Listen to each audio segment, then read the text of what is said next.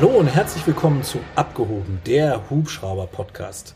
Wir freuen uns, dass ihr wieder mit dabei seid. Tim, du natürlich auch. Schön, dass du da bist. Ja, hi, grüß dich. Hi Tim, grüß dich. Und wir wollen heute über das Thema Crew sprechen. Also wie setzt sich denn unsere Crew zusammen und ähm, was haben die denn zu tun, die Einzelnen? Wie kann ich das sogar vielleicht werden? Also sprich bei mir im Rettungshubschrauber oder fangen wir mal beim Tim an. Beim Tim im Hubschrauber wäre es der Operator oder eben vorne der Pilot. Das ist ja die Crew oder die zwei Piloten und bei mir wäre es dann eben Arzt, äh, HEMS, äh, Technical Crew Member oder eben auch Pilot. Da gibt's äh, viele spannende Sachen, weil wir auch immer wieder viele Fragen dazu bekommen, wie werde ich denn das? Wie kann ich das denn werden? Weil es gibt ja viele, die mit der Luftfahrt zwar irgendwie ich sag mal, herzlich verbunden sind sozusagen, aber dann im Endeffekt natürlich kein Pilot oder keine Pilotin sind, sondern eben sagen, naja, dann kann ich ja Arzt, Ärztin oder Technical Crew Member auf dem Hubschrauber oder eben Operator vielleicht irgendwie werden. Und Tim, das würde mich auch sehr interessieren. Wie werde ich denn Operator bei dir auf dem Hubschrauber oder was macht der denn? Kannst du das mal erklären? Ja, ähm, bei uns, ich kann natürlich nur für Nordrhein-Westfalen sprechen. Die Polizei ist überall ein bisschen anders aufgestellt, aber vom Grundsatz her ist es doch recht ähnlich. In Nordrhein-Westfalen haben wir ein Cockpit immer bestehend aus zwei Polizeipiloten, also zwei lizenzierten Piloten, ganz normal, Pilot, Co-Pilot, die sich pro Einsatz abwechseln. Und wir arbeiten hinten drin mit den Sachbearbeitern operative Technik, wie es so schön heißt, langläufig ja. Operator genannt. Ja. Ähm, die sind dann im Prinzip die, die wirklich die richtige Arbeit machen, die bedienen das komplette Kamerasystem. Das sind unsere Winch-Operatoren, also die die Winde bedienen, die bei Bambi Bucket Verfahren, wenn wir Feuer löschen, draußen auf der Kufe stehen und auslösen und die Außenlast beobachten. Also das sind die, die richtig Action haben und die generieren wir bei uns auch aus eigenen Reihen. Du hast es ja schon so fast verraten, man muss dafür wahrscheinlich Polizist sein, um Operator zu werden, oder? Ja, genau. Also in NRW ist das so. Es gibt andere Bundesländer, wo das auch anders ist, wo das Regierungsbeschäftigte sein können, wo das auch nicht unbedingt Angehörige der Fliegerstaffel sein müssen, trotzdem dann Polizistin oder Polizist. Ähm, aus anderen Bereichen, da hat jedes Bundesland so seine speziellen ja, Voraussetzungen, die erfüllt werden müssen. Bei uns ist es so in Nordrhein-Westfalen, wir stellen unsere Operatoren fest ein und die werden dann auch drei Monate lang ausgebildet und ja, dann mindestens noch ein Jahr on the job angelernt, damit die dann auch voll einsatzfähig sind.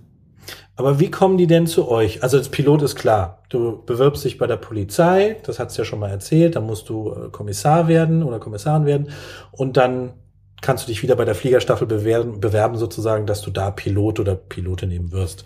Ist es dann beim Operator genauso? Also gibt es da eine Stellenausschreibung für alle, die schon Polizist sind sozusagen, wo man sagt, hey, wir suchen Operator? Ja, genau. Also wir haben seltener Operatorstellen ausgeschrieben, weil sie einfach nicht so häufig sind wie Piloten, gerade weil wir bei Piloten auch aufbauen und da auch einen alten Stamm haben. Operator gibt's noch nicht so lange. Das heißt, die, die es mal geworden sind, die sind alle noch da. Da kommt die Pensionierungswelle erst. Aber die, die wir haben, da wollen wir noch drauf aufbauen. Wir haben ein paar zu wenig. Die Jungs und Mädels machen sehr viel Arbeit, haben viele Überstunden.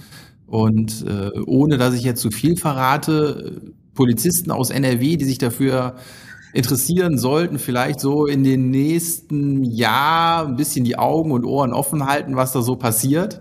Da könnte es sein, dass eventuell nochmal Stellen ausgeschrieben werden. Ah, das ist ein cooler Tipp. Siehst du mal.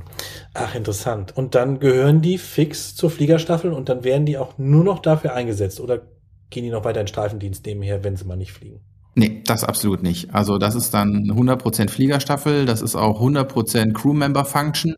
Also da fangen wir nicht an, dass die dann irgendwie teilweise nur noch eingesetzt werden im Flugdienst und zwischendurch noch was anderes machen können. Die sind auch gut ausgelastet, wie gesagt, die haben genug zu tun, werden hauptsächlich im Schichtdienst natürlich verwandt ja, eigentlich nur. Ich glaube, es gibt gar keinen Operator, der nicht im Schichtdienst verwandt wird, weil wir die auch unbedingt auf dem Hubschrauber brauchen, weil die müssen unser Kamerasystem bedienen. Nachts sind wir einfach nur die Taxi- oder Busfahrer und äh, ja, die, die arbeiten, sind unsere OperatorInnen. Ja, und wie gesagt, wir haben im Moment, auf dem Formblatt haben wir zwölf Stück. Das sind eigentlich zwei zu wenig. Zwei können wir noch gebrauchen.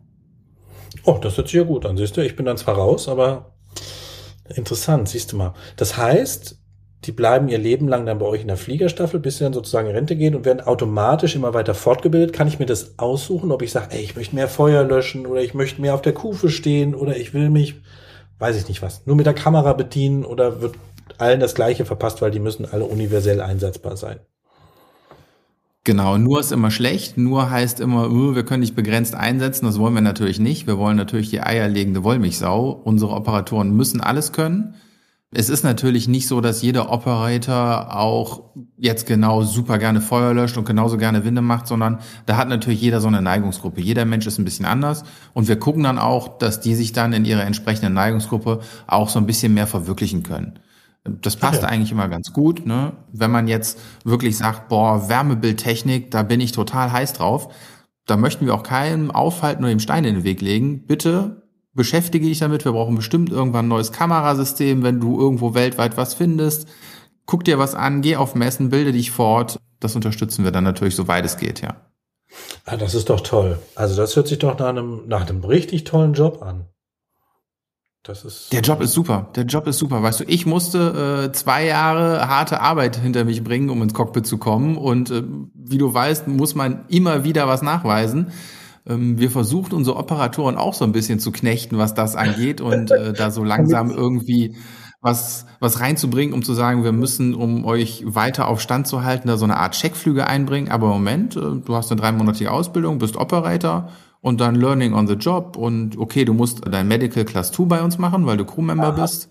Okay. Aber mhm. ansonsten ähm, gibt es da keine luftrechtliche Überprüfung bei uns, dass, dass gesagt wird, du musst alle drei, vier Jahre deinen Job irgendwie nachweisen, dass du noch auf die Kufe klettern kannst und wieder reinspringen kannst. Das ist da eigentlich nicht gefordert. Wir gucken natürlich, dass die Leute trotzdem fit bleiben. Ah ja, okay. Das heißt, beim HEMS, der Technical Crew gibt es ja so ein paar Auflagen, noch so ein paar mehr. Also das heißt, wenn die mal angenommen, die sind jetzt mal ein halbes Jahr oder dreiviertel Jahr nicht geflogen, da gibt es keine Auflage, dass die erstmal wieder das und das und das machen müssen, sondern dann könnten die wieder fliegen. Also interessiert mich jetzt nur, ob es da eine Auflage gibt, wie bei uns, oder? Nein, es gibt keine Auflage. Sie sind luftrechtlich sind sie da halt überhaupt nicht in der Crew erfasst. Also okay. die gibt's so für das LBA gar nicht. Also Passagier. Die haben ja auch keine.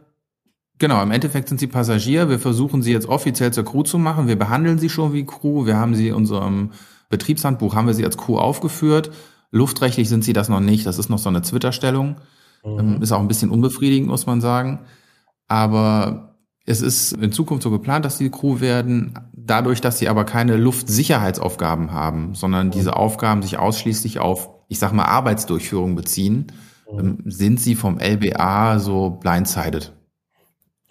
Kann auch praktisch sein. ja, bei uns du, äh, da kann man manchmal sehr neidisch werden, ja. bei uns nennen sich diese Operator, wir haben ja keine Kamera, aber wenn ich jetzt mal zum Beispiel auf die Pipeline springe, dann ist ja einer mal Beobachter ohne Kamera, der guckt so raus, mhm. aber die nennen sich bei uns und in der EASA Mission Specialist. Also die sind da auch aufgeführt mhm. und ähm, müssen sich an Flugdienst und Ruhezeiten halten und so weiter und so weiter und so weiter. Also von daher cool, dass das bei euch dann noch so ein bisschen alles halbwegs normal dann da so durchläuft, ja. Ja, gibt halt nicht viele, die das so betreiben. Ne? Das ist ja eigentlich nur die Polizei und die Bundeswehr. Mhm. Und dann hört es ja schon auf, was die Wärmebildtechnik angeht. Ist ja auch nicht so ganz einfach, Wärmebildtechnik äh, privat zu verwenden, sage ich mal. Da kannst du natürlich mit tollen äh, TV-Kameras arbeiten. Ja. ja aber wenn es dann an die Wärmebildtechnik geht und die verschiedenen Sensoren, ähm, da wird dann auch schon genau geguckt. Wir verwenden jetzt zum Beispiel ein amerikanisches System. Wenn wir das irgendwie zur Überprüfung schicken, da kann das schon mal Monate dauern, bis das durch den Zoll durch ist. Das heißt, ihr habt immer ein System auf Lager sozusagen, richtig? Wir haben immer mindestens ein System auf Lager. Ansonsten lassen wir uns noch ein Austauschsystem mittlerweile schicken, weil wir einmal das Problem hatten, dass wir einfach wirklich ein halbes Jahr ein System im Zoll liegen hatten. Und ähm, tja, da bist du dann auch in deinen äh, Möglichkeiten limitiert, auch wenn du Polizei bist. Und das, obwohl ihr mal die besten Connections zum Zoll haben müsstest, oder? Krass. Rein theoretisch ja, aber ich kenne ja. tatsächlich niemanden beim Zoll. Also auch wenn wir am Flughafen angesiedelt sind, so Bundespolizei, ja, die fährt mal vorbei, aber da kennt man keinen. Äh, Zoll kennt man keinen. Ja, gut, die Landeswache am Flughafen, da kennt man natürlich den einen oder anderen. Da ist man dann doch wieder enger beieinander und die kommen mal vorbei. Aber ähm, Zoll und Bundespolizei ist wirklich, traut sich irgendwie keiner bei uns vorbei. Aber das ist die Frage, bei euch liegt es wahrscheinlich auch nicht im Düsseldorf im Zoll, sondern irgendwo, wo es eben wie auch immer mit dem Flieger gerade ankommt, ne? Ja, ja, wahrscheinlich irgendwo in Frankfurt in der Zentrale da. Ja, okay. Krass, ein halbes Jahr dann ohne. Hm. Die Leute, leichtes Spiel, die ihr eigentlich sonst ja gerne damit jagt, ne?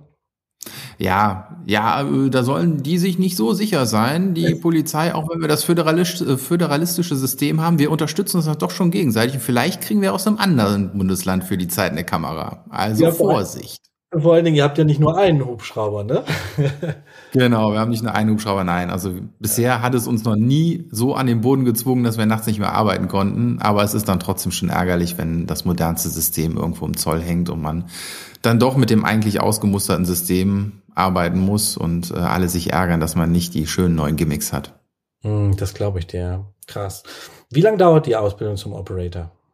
Äh, sie endet nie wie man so schön ja, sagt. Ja, okay. Nein, ähm, du hast das schön gesagt. ja, wie bei dem Piloten. Ja, nein, ähm, wir haben da ein eigenes Ausbildungssystem und wir gucken, dass die auch vom Hersteller eine Schulung bekommen und gucken auch, dass wir da viel extern beschulen, um immer wieder die neuesten Inputs zu bekommen. Und man kann so sagen, drei Monate ist die, die Schnellbesolung. Dann ist man so weit, dass man im Einsatz eingesetzt werden kann. Aber bis man dann so richtig combat ready ist und selber das warme Bild interpretieren kann und sattelfest ist, würde ich schon sagen, sollte man ein halbes Jahr rechnen, bis man sich so richtig zur Crew zählen kann. Und ja, vollwertiges Mitglied ist man natürlich ab dem ersten Moment, aber dass man auch wirklich mit, richtig mitarbeiten kann, das dauert schon ein bisschen.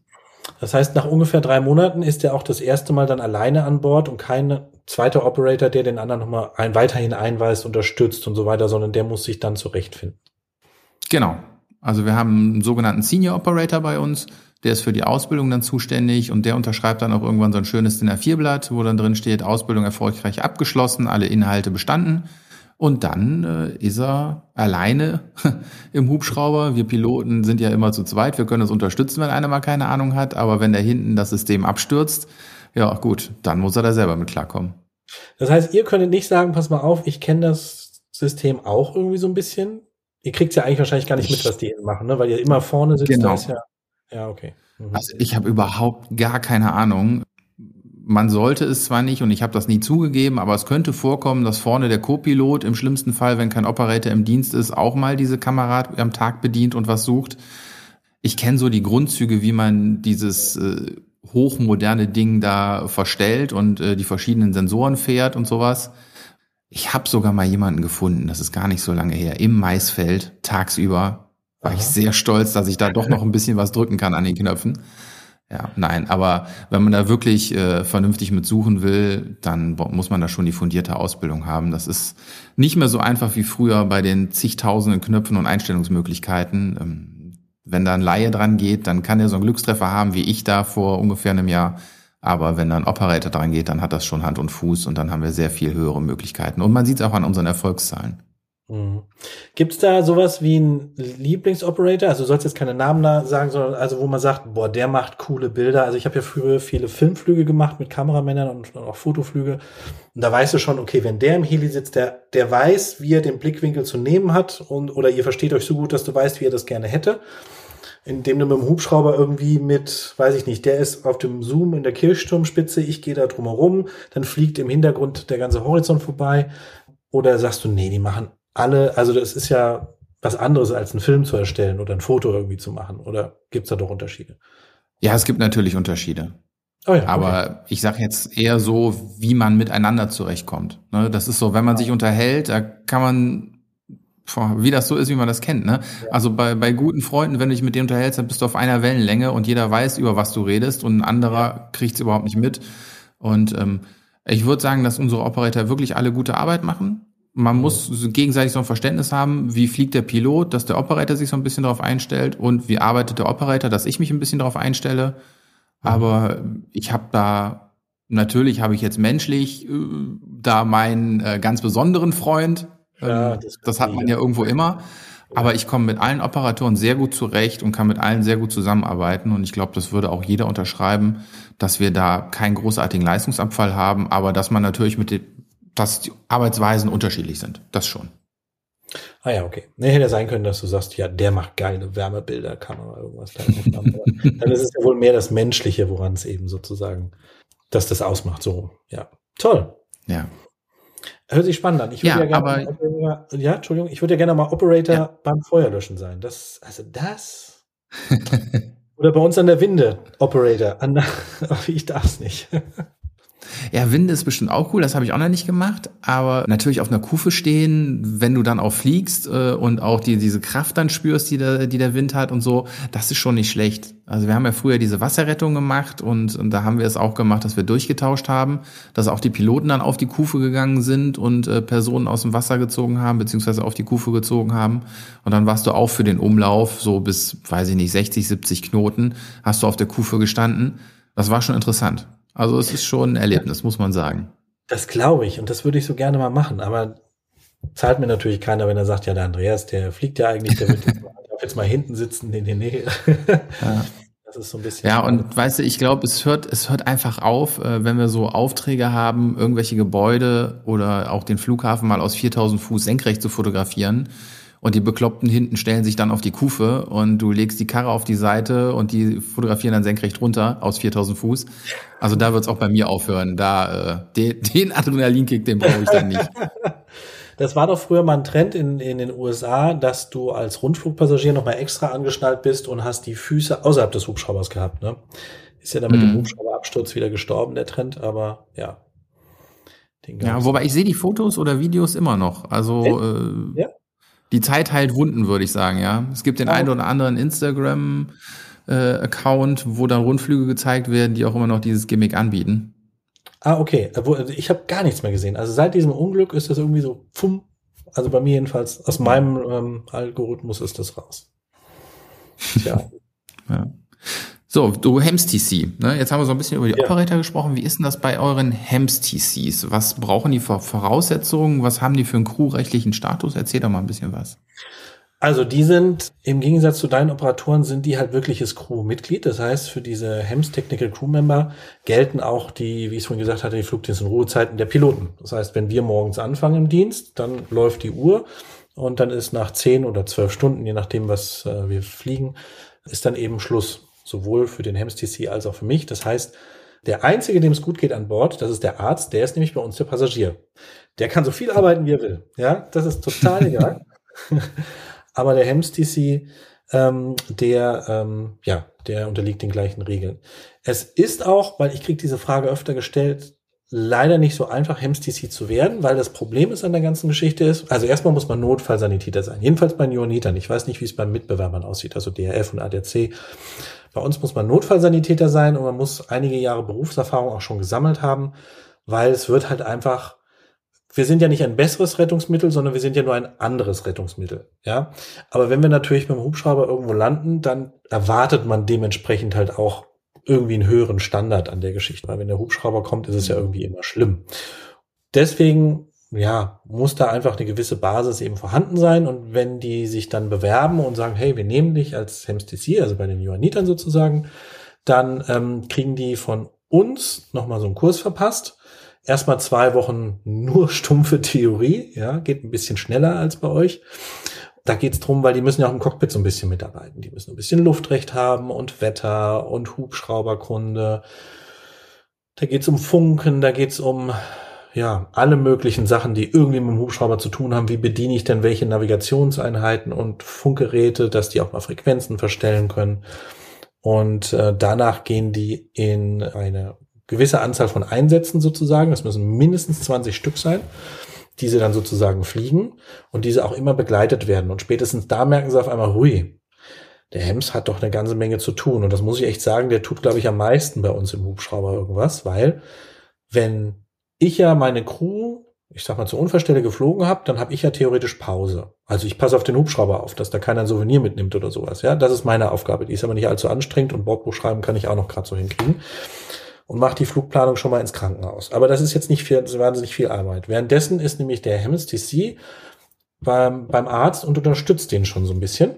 Ne? Muss ja hier, kleb mal da, halt mal hier, verbind mal das, saug mal ab, was weiß ich, was da alles anfällt. Dann muss der organisieren, wohin fliegen wir denn überhaupt? Das muss er mit der Leitstelle oder mit wem auch immer erstmal klären. Das heißt, der HEMS-TC, der ist immer nur am Organisieren. Der fliegt ja dann mit mir wieder ins Krankenhaus, dann unterstützt er mich wieder im Flug, dann ist er im Krankenhaus, gibt dann mit dem Arzt zusammen den Patienten ab. Dann ist er danach wieder mit der Leitstelle in Kontakt, muss dann wieder sagen, hier, wir sind wieder einsatzbereit und so weiter. Dann unterstützt er mich wieder im Flug. Also der hat eigentlich immer zu tun und immer überhaupt keine Pause eigentlich, ja. Und wenn ich oben auf dem Krankenhaus eine Stunde auf die warte, so in einer schönen, lauen Sommerabend und wir haben schon zig Einsätze geflogen und ich dann sage, los geht's, wir sind wieder einsatzbereit, ab zum nächsten. Dann sagen die, ey, Andreas, mal Moment Pause, ja, mal ganz ruhig. Ich konnte mich ja in der Zeit ein bisschen regenerieren, aber die halt überhaupt nicht. Also man muss wirklich sagen, der Hems hat den anstrengendsten Job im Hubschrauber, ja. Ich bin ja wie du nur Chauffeur, ich bin ja nur für den Arzt da, um den zur Unfallstelle oder zum Krankenhaus zu bringen. Und der Arzt hat natürlich, solange wir keinen Patienten an Bord hat, hat er natürlich Freizeit, sage ich jetzt einfach mal. Ne? Wenn der Patient im Krankenhaus ist und wir fliegen zur Station, hat ja der Arzt nichts zu tun. Und auf dem Hinweg zur Unfallstelle ist das Einzige, was der Arzt machen kann, darüber nachdenken, okay, was erwartet uns denn da jetzt ungefähr? Was, was müsste ich machen? Was greife ich mir? Was nehme ich mit? Wer ist schon vor Ort? Das ist dann für den. Und ähm, ich habe ja überall immer so meine kleinen Pausen. Aber der Hems, der ist nur am Organisieren, nur am Machen, nur am Tun. Und da muss man sich im Klaren sein, dass man das wirklich auch will, wenn man das machen möchte. Ja, dass man wirklich sagt, mhm. geil, ja, macht mir echt viel Spaß. Und es macht auch viel Spaß, muss man echt sagen. Das ist ein toller Job. Ja, wenn man dann genügend Supervision gesammelt hat, genügend Einsätze und der Ausbilder meint, jetzt ist man fit, dass man das mal alleine machen kann, dann geht's natürlich in den Einsatz. Und ich glaube, ich habe morgen, nee, morgen sind wir nämlich zu viert. Ich habe nämlich morgen auch einen äh, neuen Hems Crewmember mit dabei, der, so wie ich das jetzt glaube ich, ich habe es vorhin erst erfahren, der saß bei mir im Grundkurs drin, der sammelt morgen jetzt seine ersten Einsätze als Technical Crewmember wirklich auf der Maschine. Und die H145, das ist schon echt, also das ist schon, für dich ist es ja einfach, weil du siehst es ja jeden Tag, aber jetzt hast du dann auf einmal jemanden, der kennt ihn nur aus dem Theorieunterricht und jetzt soll der da vorne das Euronav oder irgendwas bedienen, ja. Mhm. Bis man da so ein bisschen reinwächst, das dauert eben einfach, ne? Oder wie bringe ich denn den Kurs jetzt runter auf unsere GPS-Geräte oder umgekehrt von GPS nach oben und wo ist denn was? Da passiert ja so viel auf einmal in diesem Hubschrauber, ne? Da bin ich mal gespannt, wie es wird ja, da brauchen die schon. Und da müssen die auch regelmäßig fliegen, dass die drin bleiben. Weil ich weiß nicht, wie es bei euch ist bei den Operatoren. Das hast du gesagt, zwölf habt ihr, ne? Mhm, genau. Zwölf habt ihr, ja. Ich glaube, Hemsen haben wir ja ein bisschen mehr. Und die fliegen auch nicht Vollzeit, also die sind nicht Vollzeit angestellt, sondern die sind, ich sag mal, in einem Regionalverband und dann fahren die da RTW oder NEF und werden dann praktisch aus diesem Regionalverband für den Hubschrauber für einen, für drei, für zehn Tage im Monat ausgeliehen. Was auch immer welche Zahl spielt jetzt gar keine Rolle. Aber die sind nicht jeden Tag sozusagen das Maximum, was sie machen dürften, sind sie eben nicht mit dabei. Ja. So funktioniert dieses System eigentlich mit dem Technical Crew Member. Und er braucht ein Medical. Also bei uns braucht er jedenfalls ein Medical. War mindestens das vom Lappel. Gesetzlich vorgeschrieben ist nur, dass er ein ärztliches, eine ärztliche Bescheinigung braucht. Mhm. Da gibt es jetzt wieder unterschiedliche Ansichten. Das LBA sagt, eine ärztliche Bescheinigung, das kann ja nur ein Fliegerarzt ausstellen. Dann haben sie es wieder revidiert. Aber wir sagen, pass mal auf, Medical Label. Und dann haben wir wirklich von einem Fliegerarzt festgestellt, der ist tauglich, ähm, als wenn das von irgendeinem Arzt kommt und so weiter. Ja. Und das ist nichts Schlimmes. Medical Label schafft eigentlich jeder. Muss man gucken können, muss man hören ja, können. Das wirklich. Ja. Farbe muss man sehen können. Das ist eigentlich alles. Brille darf man haben. Füllung im Zahn darf man haben. Also von daher ist überhaupt nichts, nichts Dramatisches sozusagen, ja. Aber es ist ein toller Job, er mhm. macht sehr viel Spaß und kann auch verstehen, dass das viele junge Leute werden wollen, weil einfach der Hubschrauber so ein, du kennst es ja, ein Abenteuer ist dann irgendwie auch. Ist ja was Besonderes, ja. Ja, absolut. Also ich kann es auch nur jedem empfehlen, der die Möglichkeit hat, diesen Weg zu gehen, dass er ihn zumindest versucht. Und ähm, wenn ich jetzt das versuchen wollen würde, bei dir quasi ins Cockpit zu kommen, du fliegst ja Rettung für die Johanniter im Endeffekt. Mhm. Was, was muss ich dafür tun? Wie kriege ich das mit, dass ich überhaupt die Möglichkeit habe? Und äh, was muss ich für Voraussetzungen erfüllen, um dein Hems zu werden? Also Tim, bei dir wäre das ja schon mal ganz einfach, weil du bist ja sogar Pilot. ja, okay, ich frage für, für einen Freund, Schrägstrich in. Naja, also wie gesagt, du musst Notfallsanitäter sein, du musst Berufserfahrung haben. Ich glaube, es sind wie gesagt fünf Jahre. Du musst in dem Regionalverband sein, der die Technical Crew Member für die Johanniter Hubschrauber stellt. Dadurch, dass wir ja mehrere Stationen haben, sind es also unterschiedliche Regionalverbände, in denen du dich dann wenigstens in einem bewegen musst, der also praktisch von seinen ähm, Notfallsanitätern, die er hat, die für eine gewisse Anzahl von Tagen praktisch auf den Hubschrauber in Anführungsstrichen ausleiht. So. Und ähm, dann äh, dann musst du dich bewerben, wenn so eine Stelle ausgeschrieben wird. Wenn gesagt wird, hey, wir brauchen irgendwie wieder sieben neue, was hatte ich denn jetzt im letzten Kurs? Im letzten Kurs hatte ich sieben. Jetzt habe ich gehört, es soll noch mal einen weiteren Kurs geben. Ne? Und natürlich dürfen diese Regionalverbände auch sagen, pass mal auf, der ist gut, nehmt den mal und so weiter. Also die dürfen das natürlich auch irgendwie so eine gewisse Richtung leiten. Jeder kann sich bewerben, aber der Regionalverband darf eben auch sagen, pass mal auf, den würden wir gerne fördern, der ist gut. Ja, nehmt den mal. Mhm. So. Ja, dann machen die, wie gesagt, bei mir den Grundkurs oder bei meinem Kollegen und dann geht's ab in den Hubschrauber, so wie mit Florian morgen. Da bin ich sehr gespannt. Und es ist schon, der erste Tag ist schlimm. Der ist wirklich schlimm. Weil, ne, der Melder geht, Adrenalin schießt hoch. Verdammt, was müssen wir jetzt machen? Okay, Sofortverlegung irgendwie oder nee, Einsatz hierhin, alles rennt zum Hubschrauber, die Treppe hoch, oben aufs Dach und dann geht's irgendwie los. Okay, aber wenn ihr sieben Stellen ausbildet, wie viel bewerben sich und wie macht ihr so die, die Zuteilung, die Auswahl? Gibt es da irgendwie ein Programm, was ihr fest durchlauft oder ist das dann einfach nur über Gespräche? Ähm, 100% bin ich da nicht drin, wie viele sich da jetzt bewerben. Es sind doch schon einige, natürlich. Und dann wird so ein Assessment-Tag, wird glaube ich gemacht. Ähm, du musst das deutsche Sportabzeichen in Bronze haben was jetzt keine Riesenkatastrophe ist, aber so, dass du so ein bisschen Fitness irgendwie eben mitbringst. Das musst du haben. Das sind jetzt die Sachen, die mir einfallen. Da müsste ich sonst morgen nochmal genauer nachfragen, dann könnte ich das nochmal auf Instagram posten. ähm, weil ja. die Johanniter, die ändern natürlich auch diese Auswahlverfahren. Die verbessern das, die ändern das dann eben. Und deswegen bin ich da nicht so ganz im Bilde drin.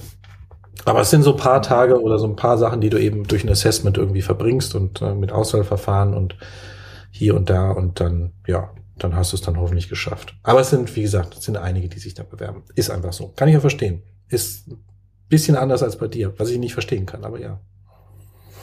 Ja, also, ja, also es ist auch, dass wir nicht keine Bewerber haben. Ne? Also wir nee, hatten für unsere letzten drei Stellen, waren es drei Stellen? Ja, es waren drei Stellen die letzten. Da habe ich das Auswahlverfahren auch äh, mit erstellt. Und wir haben, glaube ich, am Ende irgendwas mit paar 20 Bewerbern eingeladen und hatten um die 40 irgendwie sowas. Ach ja, doch. Schriftlage, ja, in der Schriftlage ja. sind dann noch äh, paar 20 eingeladen worden. Ja, aber das, wobei ich auch sagen muss, ich habe mit deutlich mehr gerechnet und gehofft, weil wir halt so lange kein Auswahlverfahren mehr für Operator hatten mhm. und es diesmal sogar kein offizielles äh, Höchstalter gab. Das ist natürlich sonst auch immer so bei irgendwas zwischen Mitte 30 und 40 gesetzt bei Operatoren, bei Piloten tendenziell ein kleines bisschen jünger.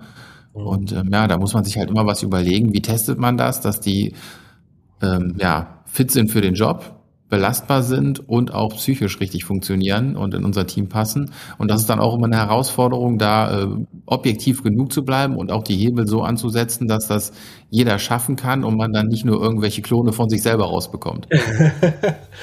Aber dann, ich meine, Tim, du machst ja sicherlich einen guten Job. Ich kann es ja nicht beurteilen. Ich fliege nicht mit dir, aber das Gefühl habe ich ja auf jeden Fall. Also wenn du dann merkst, okay, der hat diese Sachen, die du für richtig findest oder die du für richtig hältst, übernommen, dann kommen die ja nicht irgendwie, weil du sie dir mal auf den Zettel geschrieben hast oder gewürfelt hast, sondern die kommen ja aus deiner Erfahrung heraus. Also von daher, und darauf kann er ja dann aufbauen und seine eigene Struktur entwickeln. Ja, absolut. Aber ich bin totaler Fan davon, dass Leute quasi am besten von drei total verschiedenen äh, Menschen gecastet werden und jeder so, so seine Sichtweise wiedergibt. Natürlich bin ich ein herausragender Pilot und ein super Typ, aber ähm, wenn da nur noch Tims rumlaufen, dann wird's auch irgendwann langweilig und einseitig. Von daher bin ich schon Fan davon und das haben wir bei uns in der Staffel, glaube ich, ganz gut. Wir sind alle miteinander kompatibel, aber äh, haben schon alle unsere Eigenheiten und das macht's dann auch irgendwie aus, so, so dass die Reibungspunkte, die verbessern eigentlich die Leistung dann immer am meisten? Jetzt muss ich ja sagen, so wenn man so in die Fliegerei ein bisschen guckt, die Piloten, muss man ja ganz ehrlich sagen, sind ja irgendwo auch Alpha-Tierchen. Wir müssen ja so ein bisschen Entscheidungen treffen, wo es um Leben und Tod geht in dem Moment. Ne? Wenn du irgendein Problem im Cockpit hast, musst du eine Entscheidung treffen, kannst nicht sagen, ja, aber hm, irgendwie so, sondern du musst ja echt sagen, ich bin von mir überzeugt, dass ich das schaffe. Das brauchst du ja irgendwie einfach da so. Brauchst du einen Operator auch sowas oder würdest du sagen, nee, der lieber nicht, weil sonst das geht in die Hose. Mm, nee, der muss auch schon ein Alpha-Tierchen sein. Also du, du kannst niemanden gebrauchen, glaube ich, in der Fliegerei, der sich so komplett zurücknimmt und so ein Mäuschen ist und äh, kuscht.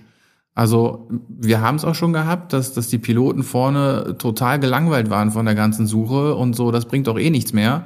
Und der Operator dann aber von sich aus gesagt hat, nein, wir bleiben noch hier, ich bin noch nicht fertig und dann die vermisste Person noch gefunden hat. Ja? Und äh, du musst auch mal, ja, genau, Chaka. Und äh, das ist dann, das ist dann auch äh, vollkommen in Ordnung Crew intern. Also da ist, wenn einer da irgendwo ein Problem hat oder was anders machen will, dann kann er das sagen. Und wenn da nichts luftsicherheitsmäßiges gegenspricht, dann wird das so gemacht. Genauso andersrum, wenn die Piloten sich irgendwo im schlechten Wetter immer weiter gen Boden fliegen, ähm, dann hat genauso gut der Operator hinten das Recht zu sagen, Leute, ich fühle mich echt nicht mehr wohl, was ihr da vorne macht, wir kehren um. Und dann gibt's da auch kein Wenn und Aber, dann wird umgekehrt. Und so darauf cast ja. ja. Und darauf casten wir eigentlich die Leute am meisten, dass wir natürlich alle Alpha-Tierchen sind irgendwo, weil es irgendwo sein muss, wie du das schon beschrieben hast. Aber wir sind halt nicht so weit Alpha-Tierchen, dass wir andere unterdrücken, sondern wenn da jemand irgendwo ein Problem hat, dann wird das ernst genommen. Ob man das in dem Moment selber auch so sagen würde, ist ein anderes Thema, aber wir nehmen jeden ernst, wenn er da irgendwo einschreitet, weil wir genau wissen, das macht er nicht aus Spaß und Dollerei, sondern dann ist das wirklich in ihm und dann muss man das auch respektieren. Genau. Aber so machen wir das so machen wir das auch bei uns. Ne? Also wenn der Technical Crew Member sagt, hier pass mal auf, Andreas, ich fühle mich nicht mehr wohl, lass uns umdrehen, das Wetter ist zu schlecht, ja, wo ich dann sage, ja, wieso, da ist doch noch der Horizont und da geht doch noch so irgendwie. Oder der Arzt sagt hinten drin, du, das wackelt heute alles so, so irgendwie, ne, das macht überhaupt keinen Sinn. Komm, ne, wir drehen um, ich fühle mich nicht mehr wohl, mir ist das zu unsicher alles, weil in irgendwelchen Sturmböen unterwegs sind sozusagen, dann machen wir das auch. Dann wird auch nicht gefragt. Das, ähm, wenn in dem Moment, wenn ein Crewmitglied sagt, nee, ich fühle mich nicht mehr wohl, dann gehen wir rum. Oder genauso, wenn die halt sagen, du Andreas, durchstarten oder mach mal Stopp, dann äh, mache ich das genauso, ohne nachzufragen, weil ich denen einfach vertraue, dass die irgendwas gesehen haben im Landeanflug, was ich vielleicht übersehen habe, ja, oder nicht mhm. sehen kann aus meiner Perspektive. Und ähm, bei der H145 sieht man ja ein bisschen mehr als bei der Dauphin und bei der 155 und dann sage ich halt, okay, dann machen wir das, ja. Jeder ist da gleichberechtigt und sicherlich trage ich die Verantwortung, aber ich würde nie sagen, ach, was der schon gesehen hat, ja, und dann ist es die Laterne, die irgendwie in die rote Blätter reingeht bei der Landung. Ja, das muss ja nicht sein. Das stimmt, ja. aber das ist richtig, genau. Nicht zu viel Alpha-Tierchen, aber eben so ein bisschen und ähm, dass einer auch sagt, nee, wir machen jetzt hier mal weiter und zieht die anderen doch nochmal irgendwie mit, ja. Ja, aber wenn ich das jetzt richtig mitgekriegt habe, dann ist es quasi ähm, ihr als Anbieter für die Johanniter, dass ihr mit den Rettung fliegt, äh, seid eigentlich dann nur in Anführungsstrichen die Dienstleister.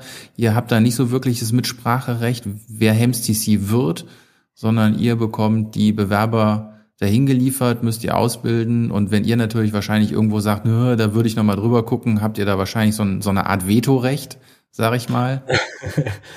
ja, also du hast es schon gesagt, ich erkläre das gerne nochmal für die, die, die das noch nicht mal gehört haben. Also wir sind ja eigentlich die Firma Hediflight und wir bringen den Piloten in den Hubschrauber und die Jaunita bringen Arzt und Hems und natürlich das ganze Kassenärztliche und alles, was da hinten dran hängt, das medizinische Know-how mit dazu. Und das ist diese Kooperation, aus der das dann zusammenwächst. Und du hast es schön gesagt, die Jaunita bestimmen natürlich, die sagen, pass mal auf, der ist Hems und der ist Arzt bei uns. Und wenn man jetzt ähm, wenn die jetzt also durch das Auswahlverfahren durch sind und die sitzen bei uns in der Klasse drin, dann sind sie ja in dem Moment Teil der Crew, weil wir müssen sie als Hubschrauberunternehmen schulen, weil es ja Crew-Schulung ist. Also die Johanniter dürfen keine Crew-Schulung machen, weil sie kein Luftfahrtunternehmen sind. Das ist eben die Firma Hediflight. Selbstverständlich könnte man dann sagen, du pass mal auf, also das war gar nichts in der Ausbildung. Das, das ist, also das würde ich noch mal überlegen. Und dann wird das natürlich ein bisschen beobachtet. Den Fall hatte ich aber jetzt ehrlich gesagt noch nicht. Also die machen sich da schon Gedanken drüber. Und ähm, also dann könnten wir nicht sagen, nee, den nehmen wir nicht, mit dem fliegen wir nicht. Es sei denn, da sind irgendwelche Sachen vorgefallen, wo wir aus luftsicherheitsrechtlichen Bedenken sagen würden, das können wir nicht machen, das geht nicht. Also es funktioniert nicht, ja. Ähm, wenn der jetzt auf der Seite Mist baut, weil er mit der Leitstelle die ganze Zeit irgendwas verdattelt, das ist ja nicht unser Thema. Das ist dann einfach nur ärgerlich irgendwie. Aber also da könnten wir dann nichts machen, aber ich muss sagen, ich kenne keinen Hems bei uns, der jetzt nicht irgendwie, nee, würde keiner einfallen. Ja, diese haben, das sind alles tolle Menschen und ich freue mich auf jeden Einzelnen immer, wenn ich den sehe. Und jeder hat so seine Eigenschaften. Und das ist eigentlich das Witzige daran, wie bei euren Operatoren wahrscheinlich. Du hast ja immer wieder ein neues Team irgendwie, ja, auch morgen weiß ich ganz genau, es wird ein lustiger Tag. da ist auch ein netter Hems mit an Bord, äh, nicht der Auszubildende, sondern der andere und ähm, also von daher, das macht dann schon Spaß. Aber die gucken da schon sehr genau drauf. Also die nehmen sich die Zeit und die Mühe und gucken da echt genau drauf, dass da nur Leute auch sind, die wirklich teamfähig sind, ins Team passen. Ja, wo man einfach sagt, kein Alpha-Tierchen, mhm. sondern hey, wir sind alle ein Team und der Pilot entscheidet das und der Hems entscheidet das und der Arzt entscheidet das. Und wenn irgendeiner ein Problem hat, dann müssen wir gucken, wie wir kommen wir zu dritt zu irgendeiner Lösung. Ja. Weiß ich nicht, abends irgendwie schlechtes Wetter, ähm, wir wissen nicht, ob wir noch heimkommen nach dem Einsatz.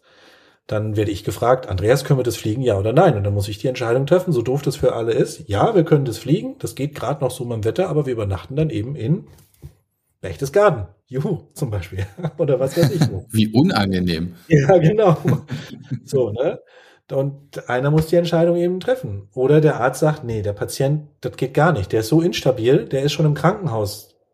Ist das schon gefährlich, dass er da überhaupt noch irgendwie oder kommt er nicht über die Runden? Wenn ich den jetzt noch in meinem Hubschrauber reinlade, das können wir vergessen, das machen wir nicht. Ja, dann trifft der die Entscheidung, dass wir den Flug nicht machen. Dann bin ich zwar traurig, aber für den Patienten ist es halt einfach besser, weil die einfach sagen, nee, das, der würde diesen Transport nicht schaffen. Ja. So, so funktioniert das eigentlich, ja. Und äh, von daher bin ich eigentlich echt glücklich, ja. Kann man, kann man nicht anders sagen. Hm. Ach, wenn wir jetzt hier schon wieder über diese ganzen Crew-Sachen und so reden und eure Hems und die Notärzte und unsere Operatoren und wenn ich ja schon wieder an die anderen Staffeln denke, wie das da läuft, dann kriege ich schon wieder Bock auf so ein Sommerfest, weißt du, dass sich diese ganzen Leute mal irgendwo zusammentreffen und über ihre bescheuerten Fliegergeschichten sprechen. Ah, das vermisse ich irgendwie. Das hat durch Corona hat das alles gar nicht mehr gegeben und wir haben zwar jetzt wieder mal so ein Staffelsommerfest gehabt und so, aber ich hätte Bock nochmal auf so ein richtig großes gemeinsames Fest mit allen Fliegern, die man überhaupt so zusammenkriegt. Tja, Tankosch gibt's ja da nicht mehr. Kennst du Tankosch eigentlich? Warst du da mal? Ich war da nie, ich kenn's vom Namen her, ja. Okay, ja, das war natürlich immer eine tolle Sache in Tannheim und ähm, das war Wahnsinn, ehrlich. Ja, schade. Ähm, zum 44. unserer Firmenfeier. Da kannst du gerne vorbeikommen. Aber es liegt ja leider nicht in deinem Revier. Also von daher wird es ja leider ein bisschen schwierig, ja. Ja, es liegt nicht in meinem Revier und du hast mir den Termin geschickt und da bin ich natürlich nicht in Deutschland. Da bin ich auf der deutschen liebsten Insel. Vielleicht habe ich ja dann Dienst in Rostock und komme mal bei dir vorbei. Gucken wir mal. Ach so, nee, ich meine die im Süden. Ach so, Ganz du meinst die im Süden, Süden die Insel. Ach so, die. ich verstehe. Ach, die Deutschlands liebste Insel. Jetzt verstehe ich. Genau, ja. Hm, okay, ne, da komme ich nicht hin, da keine Chance. Ne, das stimmt, ja. ja, bei uns, ähm, aber das ist ein gutes Stichwort. Bei uns ist ja, steht ja der Sommer so ein bisschen vor der Tür oder er ist ja schon mit großen Schritten da. Wir merken das ja mhm. wahrscheinlich alle beide, dass Arbeit, Arbeit, Arbeit, viel fliegen, viel machen, viel tun. Ne? High Season ist bei uns auch immer im Sommer nicht nur fliegerisch in der Rettung, weil viel mehr irgendwie los ist, sondern eben auch die Flugschule gibt Gas, ja, die ganzen Schüler, du bist ja auch gerade Tag und Nacht am Schulen mit deinen Flugschülern. Mhm. Das Wetter ist halt einfach schön. Und das nutzt man eben aus, um viele Prüfungen und viele Flugstunden, also in Sachen Schulung und äh, Rettung zu absolvieren. Deswegen wird ja bei uns auch die Zeit jetzt ein bisschen knapp demnächst. Genau. Und ja, genau, der Tim sagt es schon ganz traurig. Und deswegen werden wir leider unseren Podcast nur noch alle 14 Tage ausstrahlen können, weil einfach Tim und ich nicht immer im Urlaub sind, sondern einfach wirklich wirklich viel zu tun haben. Ja, also das ist dann auch deutlich mehr als 100 Prozent. Und dann wird es immer schwierig, ja. ähm, sich die Ruhe und die Zeit zu nehmen, um sowas aufzuzeichnen, zu schneiden und so weiter. Und wir wollen ja noch viel mehr mit Gästen machen. Und das ist ja auch nicht immer so einfach, da Termine zu finden. Und von daher wird es dann eben jetzt heute, gibt's ja den Podcast nochmal, aber dann erst nicht nächste Woche, sondern in 14 Tagen kommt dann erst der nächste. Leider erst wieder raus. Hm. Genau, da sind ja jetzt auch so ein paar Sachen entstanden, äh, wo Andreas und ich noch Termine für finden müssen, für den Podcast quasi, wo wir so ein, so ein Adventure Wochenende, sage ich mal, gewonnen haben. Nein, nicht gewonnen haben, sondern wo wir halt auch mal so ein bisschen was ausprobieren wollen zusammen, wo wir mal gucken wollen, darüber berichten wollen. Das hat halt alles ein bisschen mehr Planung und ja, wie der Andreas schon gesagt hat, wir haben zwar unwahrscheinlich Spaß miteinander zu reden und wir reden jetzt auch schon wieder 40 Minuten und äh, haben uns eigentlich vorher kaum Gedanken gemacht, was wir eigentlich erzählen.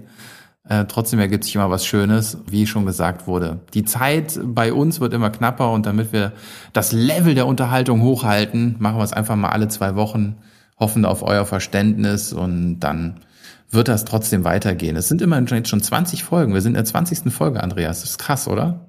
Mega, ja. Toll. Also ich weiß noch, wie es angefangen hat, wo ich mir dachte, okay, aber jetzt 20 Folgen ist dann doch schon eine ganze Menge. Ne? Vor allem, mhm. ich kriege ja immer wieder Nachrichten, positive Nachrichten bei unserem Podcast von Leuten, die jetzt erst dazugekommen sind und für die das echt Arbeit ist, das jetzt alles abzuhören, was ich auch verstehen kann. Weil 20 Folgen ist eine Menge Unterhaltung. Ja, ist wirklich eine Menge, ja. eine Menge Zeug, ja. Siehst du mal. Ja, und Toll. ich muss auch, Aber, also da muss ich auch einen Dank rausschicken ne, an unsere äh, treuen Zuhörer. Wir sind eine kleine Community, aber ich krieg wirklich oder wir kriegen wirklich unfassbar viel gutes Feedback von euch, dass ihr das toll findet, was wir da machen. Deswegen haben wir auch Spaß daran, die Arbeit reinzustecken. Wenn da auch irgendwas sein sollte, was euch nicht so passt, könnt ihr das auch ruhig schreiben. Also Lob kriegen wir natürlich gerne, aber Kritik, die uns weiterbringt, äh, dürft ihr auch ja. gerne mal verfassen ich glaube, eine große Kritik kommt bald irgendwann, wenn wir da niemanden einladen von der Bundeswehr. Ich weiß, dass wir da auch einige Zuhörer haben, die auch mit den Hufen scharren, um mal bei uns aufzutreten. Äh, ja, meldet euch, wie, wie der Andreas eben schon gesagt hat, wir sind gerade dabei, alle Talkgäste zu organisieren, die wir so möchten. Aber wenn ihr sagt, Mensch, äh, ich fliege bei der Bundeswehr, ich fliege bei der Flugpolizei in Österreich, ich habe was Tolles zu erzählen, ähm, ich kenne euch, aber bewerbt euch mal und sagt mal, was ihr in unserem Podcast erzählen wollt, weil es sind echt viele Leute, die wir da gerne drin hätten und wie ihr seht, 20 Folgen bis jetzt und selbst wenn wir zweiwöchentlich sind, der Podcast soll noch lange, lange laufen. Wir brauchen Talkgäste. Die, die hätten wir wahrscheinlich auch, die Talkgäste. Das wird nicht das Problem sein. Das Problem ist ja immer, die Termine dafür hinzukriegen.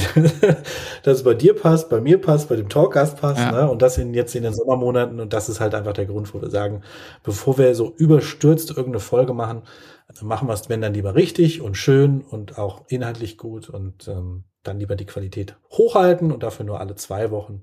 Aber wir sind ja über unseren Podcast-Kanal auf Instagram, sind wir natürlich immer erreichbar. Also ihr könnt uns immer Nachrichten schicken, Fragen stellen und ähm, da sind wir natürlich dann weiterhin da. Das ist überhaupt kein Problem, weil das können wir mal so innerhalb von einer Sekunde irgendwie mal so zwischendurch checken mhm. und da drauf gehen. Da kommen auch immer tolle Nachrichten rein, also auch interessante Sachen mit Vorschlägen und so weiter zu Themen.